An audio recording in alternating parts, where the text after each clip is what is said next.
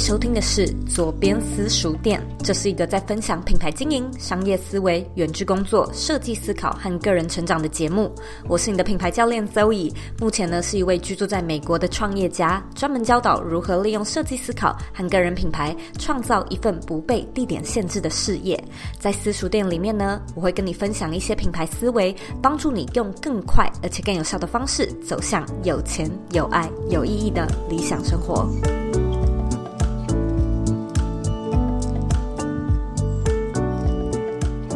Hello，我是 Zoe，欢迎你回到茶水间。今天呢，又是我们左边私塾店的内容。那今天要分享的呢，是如何在竞争激烈的市场中找到自己的特色，并且加以利用。我有一点小感冒，所以呢，讲话有点怪怪的，然后鼻音有点重，所以请你多多见谅。但是呢，今天是我们的第一百九十九集，也就是说，下一集下个礼拜我们就要进到两百集了。呃，我有特别为你准备一个非常特别、非常有趣的节目。除此之外呢，我们也有一个免费的课程，让你一起搭配享用。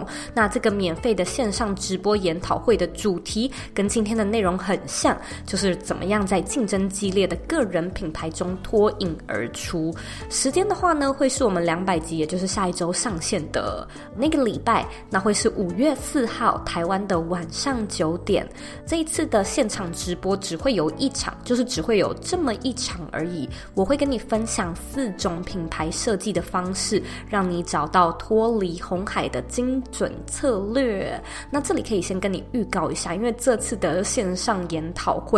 我自己走过流程一遍，我觉得真的非常的精彩，因为这会是我和个人品牌分析师 Vanessa，还有另外一位品牌行销策略师 Terry，我们一起协力制作的内容，所以不只有我，我们总共呢有三个人的脑袋，跟你一起分享我们在品牌设计上面的 know how。这个免费研讨会呢，已经在四月二十号的时候开放，可以事先报名。所以只要你在网址上输入 c o e y k 点 co 斜线打造品牌魅力，你就可以事先预约。你就是直接输入“打造品牌魅力”，输入中文就可以进到我们的 landing page，然后事先去预约五月四号晚上九点的这场活动，就只有这么一场而已。所以请一定要来，因为错过就是真的错过了。我们今天要聊的是怎么样在竞争激烈的市场中找到自己的特色嘛？我会跟你分享一些方向，让你可以开始去观察，还有注意到自己独独特的地方。我也会分享一些蛮好下手的起步方式，用一些比较简单的方法吧，去脱颖而出。今天这一集的节目，我会讲的比较发散一点。所谓的发散，就是说不太会像上一集一样有一个明确的列点。而是有一些不一样的角度，就是切进来跟你聊聊，让你有比较多的启发。首先呢，我们要来聊聊我们做这一整件事情的起心动念，就是我们究竟为何？究竟是为什么我们会想要或者是需要脱颖而出呢？其实我自己也经常在思考这个问题，就是你不觉得非常的有趣吗？我们是如此的害怕特立独行，就是我们都很不喜欢受到异样的眼光，很不喜欢被注目，在台下就是听课的时候也很少。举手变成班上的镁光灯焦点，这是一件可能让一般人都比较不舒服的事情。那为什么说到品牌经营的时候，你就会想要脱颖而出呢？我在想，其实是因为呢，我们都知道，只要受到关注，就有机会带来流量、带来名气、带来转换，然后营业额可以增加、影响成功等等之类的。可是，其实这个一直都是一种相对论，而不是绝对论嘛。也就是说呢，当我们自己越有特色，理所当然，我们可能会受到越多人的关注，那我们相对的也会更有知名度，有更多的曝光和转换，但它都不是绝对的。所以，特色这个东西，它有一点像是双面刃，就是。同样，名气啊、名声都是双面刃。有的时候，嗯，丑闻啊、投射风波啊、八卦新闻，反倒是最多人讨论，就是话题度最高，而且曝光度也最高的事件。但是呢，我相信你跟我都一样，就是你来做个人品牌，一定是希望这些特色点是好的、正向的、长久的，而且让人舒服、让你舒服的。所以我今天在讲特色的时候呢，会排除所有一次性的爆红手法。因为呢，如果你真的想要红，其实你就是写一篇比较激进的文章啊，或者是放一些比较裸露的影片，都有可能红。可是，嗯，这样的做法虽然能够让你红，能够让你脱颖而出，但它称不上是你的特色嘛。所以，我们今天要以一个非常非常重要的核心观念、核心概念，就是呢，以你为中心，作为出发点，你才是这一整件事情的主要核心。你想要怎么做，你做的舒服是最重要、最重要的事情。所以你的特色点是必须要建立在这个核心基础之上的，这才是能够长恒永久的经营方式嘛。我知道你可能在想说，呃，我才不会去写一些激进的文章，或者是放裸照来蹭人气。但是呢，你可能会看到大家都在经营 Podcast，就去做；或者是你看到大家在炒 NFT，你就去研究。你看到大家都在做短影片，你就跟着去做。我个人是觉得，其实跟风就是蹭热度，它有的时候会有点是一种 FOMO 症候群，就是 Fear of Missing Out。呃，这个我们下一集也可以找机会再来聊聊。但是蹭热度嘛，其实我自己是觉得 偶尔蹭一蹭取暖也不错，也挺好的。但就怕说这是一种打肿脸充胖子的作为，就是你可能会觉得说 FOMO 跟蹭热度好像跟今天的主题有一点偏离。但是呢，我真的是看到很多很多人他在寻找自己的特色的时候呢，都会用打肿脸充胖子策略来哗众取宠。这个做法呀，或许有效，不过它就会回归到我们刚才说到的核心基础。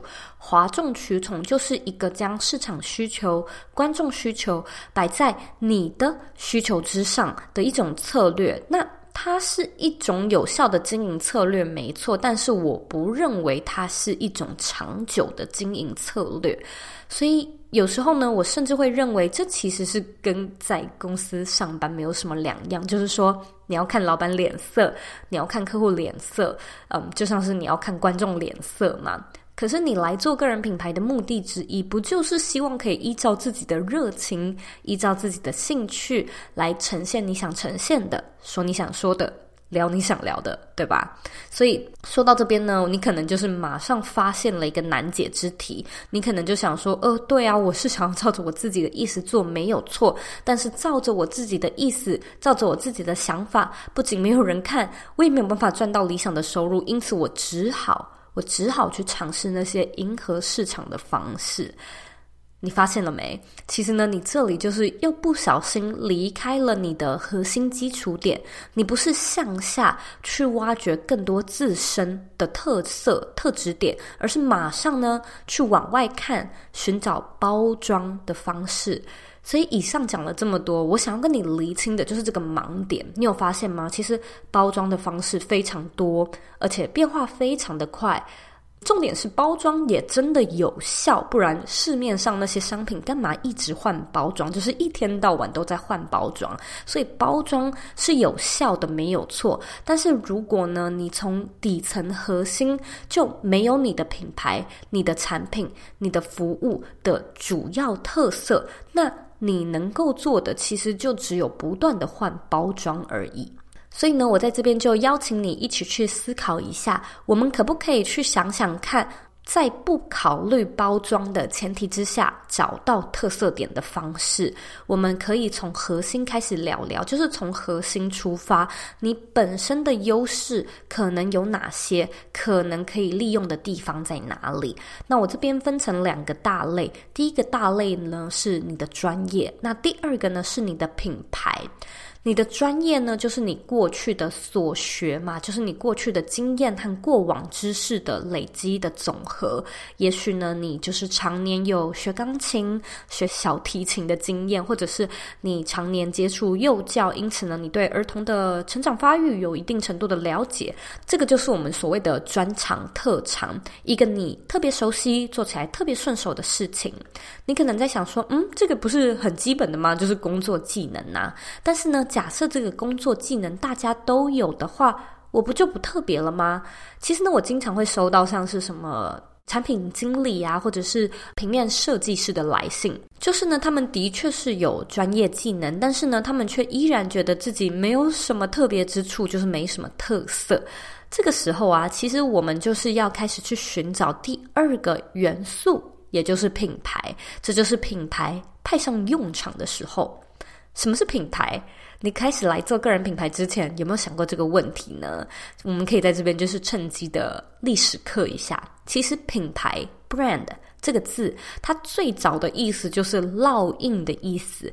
有一个说法是，早期的游牧民族他们在管理牲畜的时候，就是会在这些动物的身上，嗯，烙一个印子，这样子可以更好辨识说，哦，这是谁家的鸡，谁家的猪。有另外一个说法是木头，大概是在中世纪的时候，欧洲的人民和小贩会将自己砍下来的木头，就是烙一个印子，盖个印章，好让他们辨识说，哦，这是谁砍的柴。那无论呃来由是什么，你都会发现，其实品牌的这个意思，它就是辨识跟区分讯息用的。因此，我们来做品牌最重要的事情就是两件。第一件事情呢，是降低消费者还有降低观众的选择障碍。那第二个呢，是营造客户一种独特的讯息、情感、情绪感受。这个呢，我们就称之为品牌感觉。其实很多人在做 branding 的时候，都会跟你说，越是复杂的社会，越是资讯焦虑的社群，就越需要品牌，因为品牌可以告诉你说，你来我这里就可以得到什么。你想要找什么，你来我这边就对了。所以它其实就是一种烙印。那品牌说了这么多，做了这么多，其实就是希望能够在你心中留下一个烙印，能够呢在你心中画上一个等于。的符号，例如说，你今天好想要吃鸡块，好想要吃薯条，你脑中第一个联想到的等于就是麦当劳，或者呢，你想要找什么好看但是又不太贵的家具，你脑中第一个出现的等于符号可能是 IKEA 或者是无印良品。品牌在做的呢，就是降低你的选择障碍，帮助你在消费还有生活上面更加的便利嘛。同样的品牌也很经常就是在营造一种感受、一种感觉。成功的营造出品牌感觉，其实你的受众对你的依赖程度就会大幅的增加。我举一个例子哦，例如说，我今天讲到啤酒跟威士忌，你脑中浮现的感觉是什么呢？你应该有发现说，这两者之间是有差异的，对吧？啤酒可能会让你有一种比较热闹、活泼、轻松、家常，可能是你穿着夹脚拖，然后坐在板凳上面跟朋友一起烤肉，很亲近的那种感觉。可是说到威士忌，你脑中可能马上浮现的是一个中年男子的呃模样。而且呢，这位中年男子他可能还是有身份、有地位，生活比较优渥，就是穿着很体面的一位男子。他可能坐在光线比较暗的酒吧，他可能呢和一位、两位朋友，甚至他只有自己一个人单独的坐在酒吧，小小细细的品尝这杯威士忌，而不是像是喝啤酒一样，就是大口的畅饮。其实呢，我们也没有说。不可以穿西装，就是坐在酒吧里面大口喝啤酒嘛？只是这个例子就是我们所谓的品牌感觉。那这其实也是我们会在五月四号的线上免费研讨会里面仔细分享的主题：品牌的感觉。营造品牌的感觉，对你的特色鲜明度提升会有很明显的帮助。不过，你可能在想说，诶，那我究竟是要怎么样知道我要去营造什么样的感觉？这个可能困难，所以呢，我们有几个方向，一样邀请你去思考一下。第一个呢，可能是它是一个你的个人身份，或者是你的一些人格的特质。例如说呢，你自己本身是一个很文静、很风骚、很讽刺、很慢熟、很泼辣、很厌世，或者是很沉稳、很细心、很龟毛、很温柔的特质。但是无论是什么特质，其实它都可以变成一种讨喜或者是有趣的风格，它一样能够带来某一些特定的品牌感觉。有一些客户或者是观众，他也许就是特别喜欢这个厌世的你、龟毛的你，因此呢，不要去压抑真实的自己，做真实的自己，你才能够拥有独一无二的品牌魅力。像我现在如果提到钟明轩，或者我提到黄大千，你应该马上脑中就会出现对他们的一个既有印象嘛。或许呢，你依然是一位品牌经理或者是平面设计师，但是因为你本身性格的特质，你可能呢就是一位非常温暖的产品设计经理，或者呢你是一位非常厌世的平面设计师。其实这种人格特质在你的个人品牌经营上面都会有机会帮你跟其他人拉出一点点比较不一样的差异性。除了个人特质之外呢，你的角色、你的身份，它其实也可以成为某一种特色。例如，你是妈妈，你是学生，你是博士。你是天主教或者是基督教徒，或者你曾经呢在泰国当过交换学生，曾经是马拉松的比赛选手，曾经是一位主播，或者呢你可能是一位猫奴等等之类的。其实呢这些都有机会是你跟别人不一样的地方，那它自然也可以成为你的一个特色点，甚至是呢你的品牌卖点。以我自己的例子来说呢，我就是一位美国的媳妇，我住在美国，这个可能也是我跟受众比较不同的地方。它虽然跟我在讲的主题没有直接的关联，但是呢，它依然能够从你 deliver 的 content 里面做出一些。不一样的独特性，就是流露出一些不一样的特色点。因为你讲的内容，你所吸取的知识，可能都是呃来自国外的这些东西呢，就会在你分享分析的时候呢流露出来。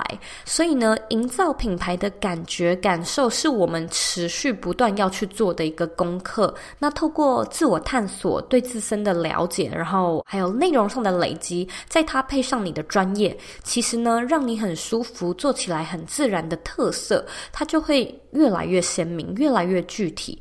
我知道你可能在想说，呃，可是我的生活真的是平淡无奇，我实在找不到自己有哪一些特质或者哪一些专业可以成为我的特色，该怎么办呢？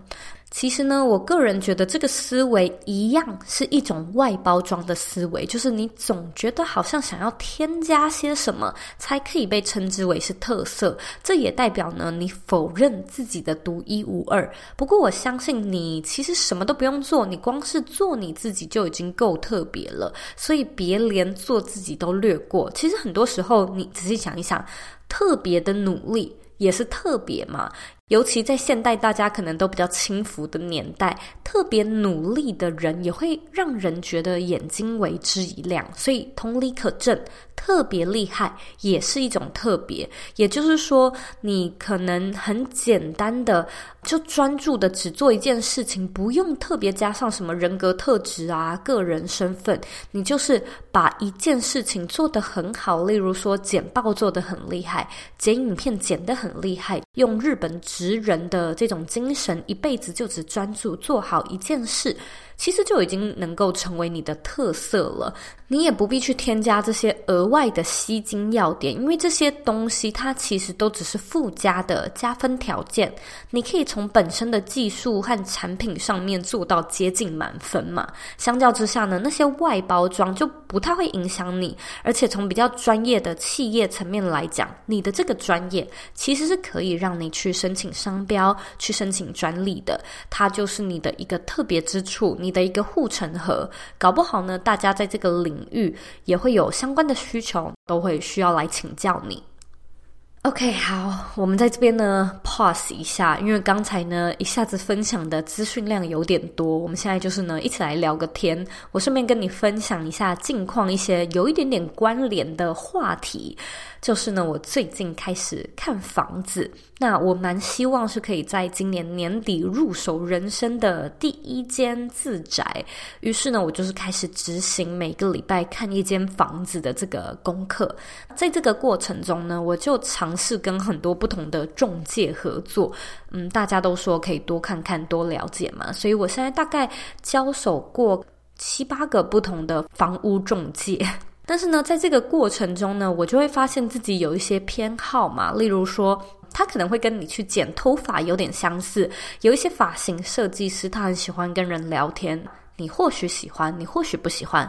有一些人呢，他可能其实对发型没有太大的想法，他可能比较倾向于让设计师自行设计，就是设计师给他很多的发挥空间。那有一些人则是喜欢带着很明确的照片，指定说要剪什么样的头。我觉得这个很有趣。就是我去年回台湾的时候呢，我就去找了一个比较知名的设计师用头发。那这位设计师呢，他就是也经常帮一些明星。网红剪头发，但是呢，他很安静，所以到后来还是我自己主动的跟这个 设计师开口聊天。后来他就很可爱的跟我说：“诶，其实很多明星喜欢他，因为呢，他都不会跟他们聊天，然后他也不会跟他们聊八卦，所以我就觉得很好笑。我自己也蛮喜欢的，就是安安静静的剪头发。那至于呢，在跟房屋中介交涉的时候，你可能也会发现，就是你自己或许会。喜欢很热情、很专业、很幽默，或者是很木讷的中介都不一定。但是呢，我也列下了三个我自己有观察到，然后我蛮喜欢的特质。第一个呢就是真诚，第二个呢就是专业准确，第三个呢就是速度。我们可以思考看看，可不可以从这三个地方开始下手。其实。中介他就是销售员嘛，所以我们都希望他是可以很真诚可靠的。有一些中介呢，他可能会想要假装真诚，但是你是可以感受得出来他是在装的。例如有一些呵 呵在卖衣服的人，他可能就会跟你讲说：“哦，这个我也有带一件。”但是呢，你一看肯定就知道他在说谎。所以我自己呢是比较喜欢真诚而且比较有个性的销售员。有个笑话，我不知道有没有跟你分享过。我曾经呢在 LA 去剪头发的时候呢，我就是请设计师帮我把头发打薄，因为我觉得我的头发一直都很多，一直都很厚，就想要把它用的轻盈一点、薄一点。然后那个设计师他就跟我说，他不要，就是他说，你知不知道有多少人因为发量不够，去花了很多钱接发，然后你现在发量很足够，你却想要打薄，就是太不珍惜你自己的头发了。所以呢。他就不帮我打薄，然后我听了之后觉得很好笑。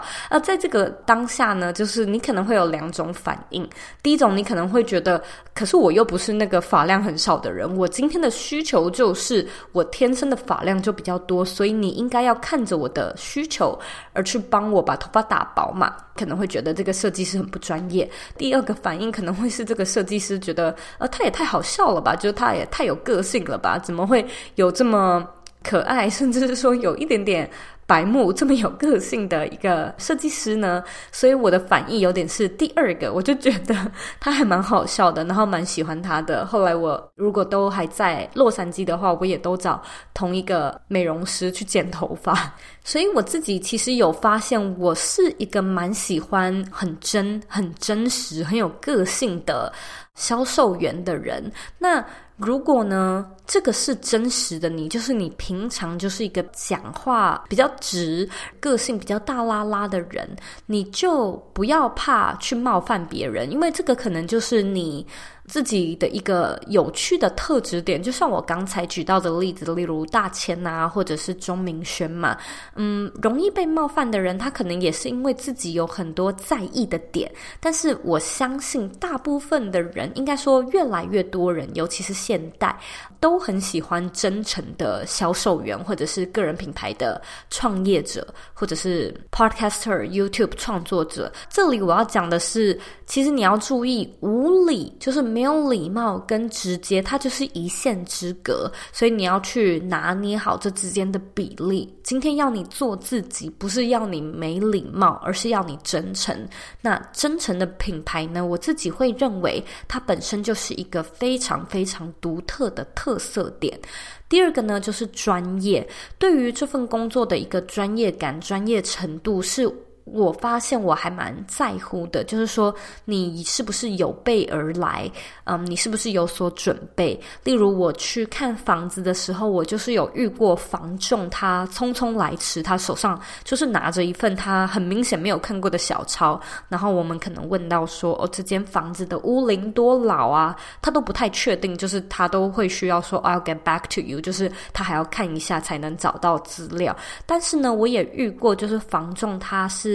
非常熟悉这间屋子的状况，也就是说，他可能做了很多很多充足的准备，那他给的资料都是正确的，而不是说谎。例如说，他的这个房子上一次装修屋顶是几年的时候，那这间房子有没有曾经加盖过？后院的界限是从哪里到哪里等等之类的。我觉得这些就是你很熟悉，你很专业，都是一种。特别的加分，因此我也会说，特别的专业，它其实也可以是一种特色。最后一个呢，则是速度。你有没有想过，其实速度它一样也可以是一个加分的条件，像是 Amazon 或者是台湾一些标榜二十四小时就可以到货的电商平台，他们其实就是在主打速度市场。例如说呢，我曾经就遇过房仲的回复速度回得很慢。我也遇过，就是回复速度回很快，而且内容又很明确、很清楚的。所以呢，你就会发现，只要一有比较，你就会有一个比较明显的偏好。但是我个人会认为，速度市场它有一点点像是低价市场，它是一个比较危险，那当然也比较心累的特色点。因为呢，就是你只要一有这个特色点，就代表你从此之后都必须要背负着这个名誉，大家会为了你的这个特色点慕名而来，那你就是比较需要去满足大家对于速度，或者是对于专业度、对于真诚度的期待。因此呢，我才会说，你应该要把自己的特色建立在以自己为出发点的核心基础上面，因为你的特色点就是你的卖点。那这个卖点如果不是真实的你，你会做得非常的辛苦。所以，我们今天讲到特色啊，并不是要你去想到，就是你要。装模作样的打肿脸充胖子去做一些什么很特别、很特殊、添加的东西，而是你可以去思考，你可不可以变得一个更真诚的品牌？你可不可以在专业上面更加的琢磨，以及你能不能够在速度上面取胜？其实，真诚、专业跟速度，它是一个非常好下手，然后马上就可以感受到差异，提升客户好感度的特色。你可以去思考一下。但是无论如何呢，我们今天讲的一切特色都必须要跟你的生活 lifestyle 是有对齐的。也就是说，以我来说，我其实私底下我个人的生活并不长，几乎是完全不使用 social media。就是说，我不太在我的个人 IG 或脸书上面发文，我甚至是几乎不用嘛。所以我平常也没有去看 YouTube 或者是阅读网络文章的习惯，因此我。不会去改变我的 lifestyle，就只为了符合这个社群的习性或者是习惯。我会做的呢，就是把工作的时间做一个很明显的划分，那把这些事情就是当做工作来处理。因此呢，我会有一个专门的时间来划 IG、看脸书、看 YouTube 影片。我也不会刻意的去走速度这个市场，因为我相信真正的。理想生活，它应该是工作去配合我想要的生活，而不是呢我的生活去配合工作，或者是生活委曲求全，就为了去成全工作。可是呢，这一点就是完完全全要看个人喜好跟个人的 lifestyle。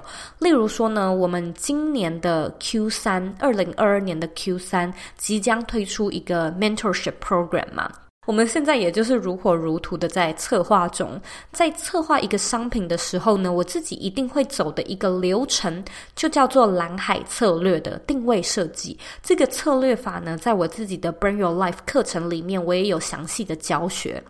简单来说，它就是有点像是你要去做一个市场同业的竞争对手观察跟分析，有一点点像是更进阶的 SWOT 分析。那从中呢，你就可以找到你有什么独特的定位点。因此，我花了很多很多时间去做市场调查。我的朋友 S 边思宏，他一直都有在做一个九十天的顾问服务。其实这个很类似我们教练计划的一个雏形跟概念，所以我当然也有去打听跟请教嘛。那我收到的一个 feedback 是，很多人就是我问了很多调查，很多学生，就是很多人都夸赞思红说他的速度很快，速度取胜，就是速度这件事情是不断的被拿出来，不断的被提出的，就是包含可能很多学生说，任何时间点私讯 S 边，他都会解决学生的问题，而且回复的速度之快，就是好像都没有在睡觉等等。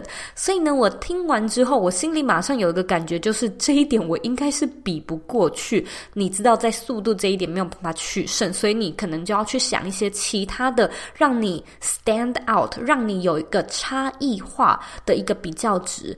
所以呢，我知道速度的这一个比较值并不会是我的取胜点。这个我不但做不来，我其实也不是很想做。可能跟我过去的经验有关，就是我曾经在成衣的服装设计产业待过，那那个产业其实很高压，就是速度很快。然后我也曾经在新创公司和媒体业待过，产品设计啊，或者是就是新创公司嘛，你都知道它的节奏是非常非常快的。那我也觉得我自己好像没有很喜欢那样的一个生活模式，后来就开始发现说，哎，自己其实是比较喜欢慢活的生活。自从来到美国之后，也因为时差的缘故，我经常看到同事或者是同学啊、听众、学生的讯息，都是隔天的事情，就是已经是睡起来的事情。所以我就慢慢理解到，虽然我没有办法在速度的这个比较值上面抢占商机，但是呢，我也可以去其他的地方培育出我自己的特色点。例如说公司文化，像是呢，我们的团队已经开始建立很明确的休假制度，周休。例如说，我会跟我的团队说，诶，我周休六日是不会回讯息的。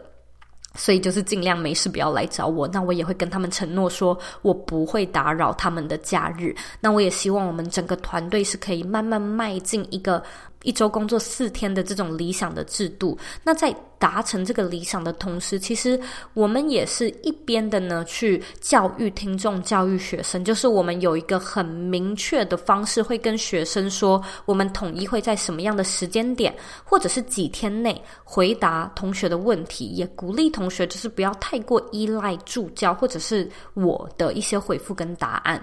其实自主性一直都是我很想要训练跟教育听众的一个重要元素。它。或许没有那么的迷人，毕竟大家都喜欢可能一开口就获得答案。但是呢，它其实可以是一种特色，它真的可以是一种特色。当然，你也可以在招聘团队的时候呢，去寻找那个能够跟你的性格互补的成员。例如说，我自己的回信速度、看手机的频率都没有那么的快，所以呢，我的团队成员可能就要弥补我做这一点，弥补我的不足嘛。那我可能就会收到学生跟我说，呃。助教香明啊，或者是助教 Claire 很用心，他们回复的速度很快，所以呢，你心里是可以比较安心的。那这也是呢，去让工作对齐你生活的一个好方式。如果呢，你对我刚才说到的这个 mentorship program 感兴趣的话呢，我们现在也有开放一个等待清单，让你可以事先加入，成为第一批参与的学员。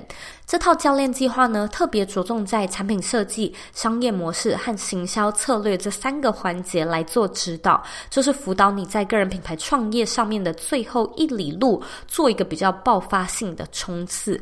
那我们目前呢，已经可以跟大家说一下，就是一个好消息，我们现在呢，已经从市场调查阶段移动到制作模型的阶段了。所以，如果你有上我的设计思考的课程，你应该会知道，我们就是一个个 phase，一个一个不同的。阶段慢慢走嘛。那二零二二的 Q one，其实我们一直都是在定义问题跟市场调查这之间来来回回，花很多时间去调查。那现在呢，Q 二我们总算可以进行到制作模型的这个第四阶段了。所以我们也预计呢，会在七月。可能是今年夏天的时候呢，上线这套计划。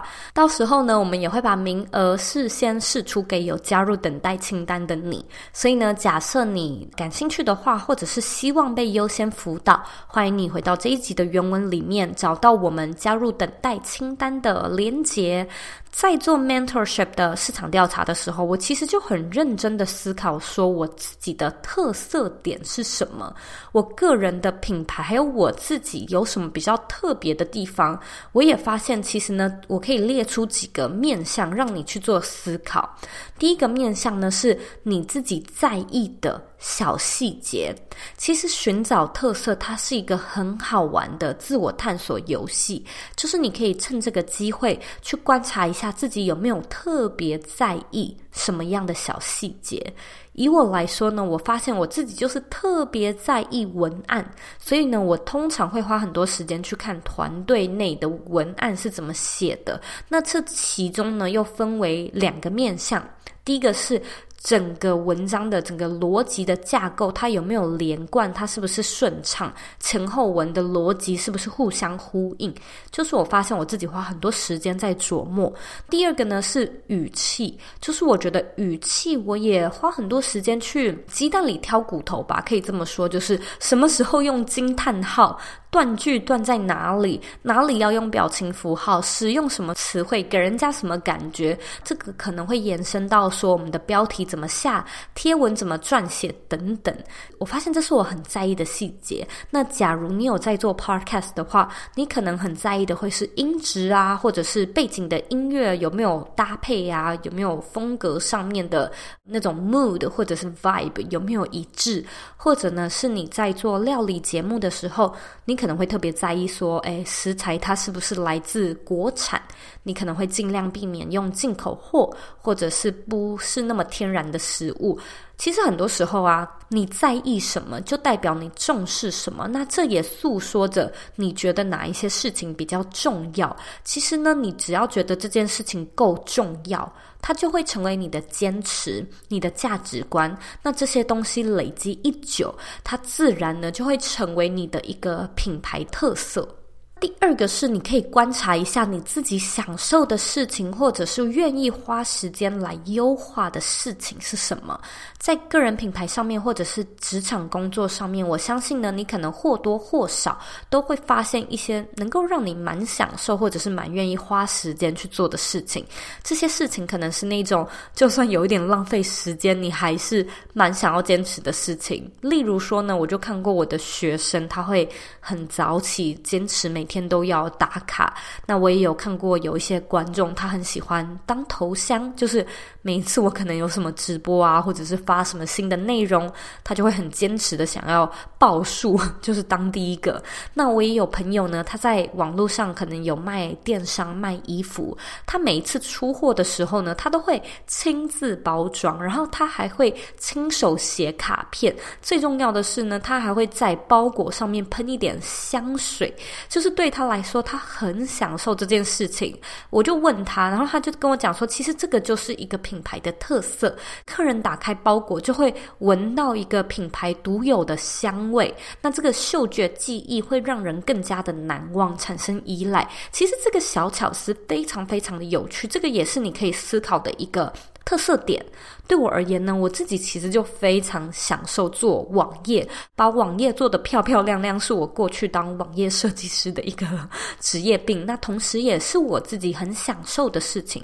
所以很多时候，尽管这件事它看似对于品牌营收好像没有什么特别的效益，但是因为它带给你快乐，因为你很享受，所以它依然很值得做。而且呢，这些小坚持，最后它也终将会成为你的一个特色点。第三个是，你可以从他人给你的一些回馈中挖掘自己的特色。这个可能是他人随口的提及，或者是赞美，或者是听众的提问跟反馈。例如说呢，我就经常收到很多人会来跟我讲说，我的网站做得很漂亮。那你就会知道，它不只成为了一种特色，它也成为了一个记忆点。那我通常呢，也会收到听众问我说，我用什么样的软体调照片的颜色，我自己是用 Lightroom 这个 app。就算你没有听到人家直接说你的照片很漂亮，你可能至少也会知道说颜色是其他人或是有一些听众特别喜欢或蛮感兴趣的，所以这个问题他才会一直被问嘛。那例如我可能也会问到说，诶，简报怎么设计？简报很漂亮，我自己是用 Canva 来设计简报的。也有听众可能会问我麦克风的牌子、时间管理的工具等等。所以呢，这些其实都是你可能做的挺不错。人家才会感兴趣的地方，人家才会来问你。当别人来询问你的时候，你可以借机思考一下，这是不是一个需求？然后我是不是能够从中发展出我自己的特色？有时候这些反馈，它可能是一些夸赞，例如听众他可能跟你说，他觉得你很温暖、很细心、很谨慎。其实这些都是他们喜欢的地方，只要呢，我们从听众喜欢的地方开始去变本加厉，它就真的有机会成为你的一个特色点。我个人觉得，其实我的特色就是我做品牌真的蛮用心的，而且每一个环节几乎都要符合我对设计思考的理念跟坚持。这个乍听之下，我知道可能有点诡异，就是也有很多不方便的地方，但是我还是会认为，就是核心概念它会是一切的出发点。你拥有核心概念，然后你把你生活周遭的一切都 base 在。由这个核心概念出发，其实你就成为一位哲学家。这个就是你生活上面的一个哲学，你生活的方式嘛。嗯，例如说我在做一个新的产品的时候，我一定会走一次就是设计思考五原型的流程。我不会贸然的觉得有什么东西有商机就来卖一下。可是呢，这个做法它其实非常的花时间，这就代表我其实。嗯，错失蛮多赚钱的机会。老实说，我也绝对不是那个最快最快的。可是至少我认为自己可以达成的，就是我的最理想的状况，然后最理想的品牌的呈现方式。那再来，我自己其实也蛮在乎一些小巧思的设计。这些小巧思，它可能是某一个文案里面我藏了一个什么通关密语，看到这个通关密语的人可以得到什么小礼物。我知道很多人可能都没有注意到，就是现在跟你讲一下，你可以注意一下，或者是网站里面我会有一些小角落，那小角落可能有一则小笑话画什么的，就是这个很小很小的小巧思，是我个人觉得蛮特别的地方。我会有这样的领悟，跟会有这样的作为，是因为我发现我自己蛮吃这一套的，就是说我看到有人很用心的设计一些可爱的小巧思，例如在包装纸的内层。或者是书封的背面，它可能藏有一些什么小故事，我就会觉得很窝心，而且非常有好感。所以这个一样是你可以认真观察自己的一个观察点，就是你有没有特别吃哪一套，就是哪一些品牌做了什么样的举动，会让你觉得很有好感、很贴心，以及你是否可以效仿呢？就是我觉得我自己的确是蛮吃这一套的，那同样的，我也可以运用它，把它成为我的一个特色。最后一个小特色就是，我认为我设计的东西是还蛮赏心悦目的，就是对我来说，好看呢是一件非常重要的事情。如果说这个页面或者是呈现方式不是那么的赏心悦目，它就没有办法过我这一关。但是老实说，我个人觉得。这样的性格同样是蛮碍事的，就是说团队写完文章选了什么图片，我可能都会蛮在意的。但是它可能就是一些你的某个奇怪坚持，它也会成为你的一个品牌特色点，然后让你呢就是在竞争激烈的市场中依然可以独树一格。那我个人是觉得，只要你享受，只要你喜欢，它真的就蛮值得去做的。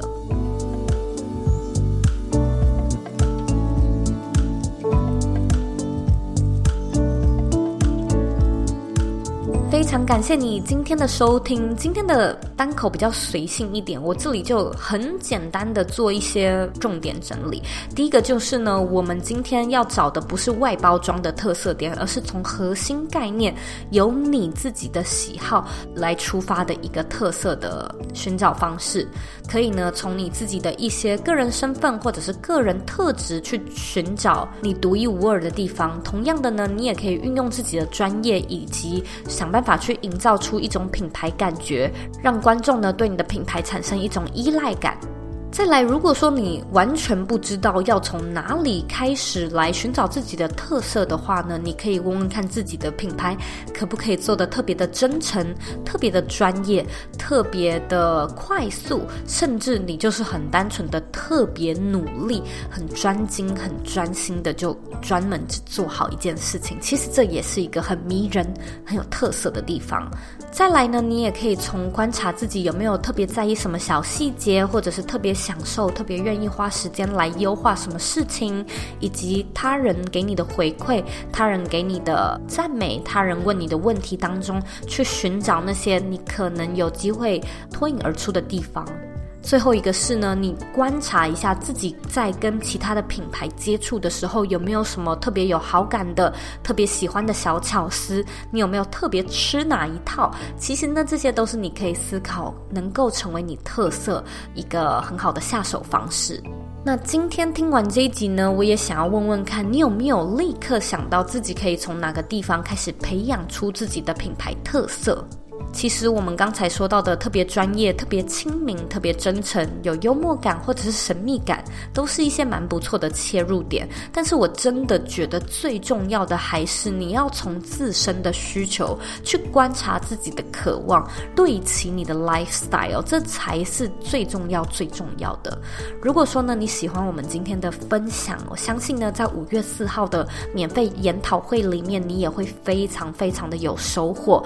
这个研讨会的。主题呢是怎么样在竞争激烈的个人品牌中脱颖而出？它会是我们今天这一集节目的一个更深度、更有系统，不会这么发散的一个延伸深度的课堂。如果说呢，你对这个课程感兴趣，我们在二零二二的四月二十号也开放报名了。你只要在网址上输入 z o u y k 点 c o 斜线打造品牌魅力，你就可以呢事先报名这个五月四号的活动。时间呢会是台湾的。晚上九点，我非常期待呢，可以在这个免费的课程里面看到你。那别忘了，我们下一集是两百集，所以下一集会有一个特别的活动，也记得要收听。那如果呢，你听完这一集的想法，觉得有带给你一些收获或启发的话呢，我也希望你可以帮我到 Apple Podcast 上面打星评分，还有留言。在留言的时候呢，我希望你可以告诉我你现在正在收听的是哪一集，留下集数，对我来说的帮助会非常的大。别忘了按下订阅键，把这一集分享给身边你认为会有需要的人，或者你认认为很重要的人。假设你还有其他问题的话呢，你也可以回到我的网站或者是 Instagram 上面找我。我的网站网址呢和 IG 的账号一样，是 z o e y k 点 co。你可以截图这一集的节目，然后分享到你的 IG 线动上面，tag 我，让我知道你有在收听，以及让我知道你听完这一集节目之后的看法。我知道今天的内容实在是比较发散一点，然后我又感冒，所以啊，声音实在是需要你多多的见谅。但是我还是很开心你听到最后，别忘了你是你人生的负责人，你有权利也有能力去过你真正热爱的人生，我们下次见喽。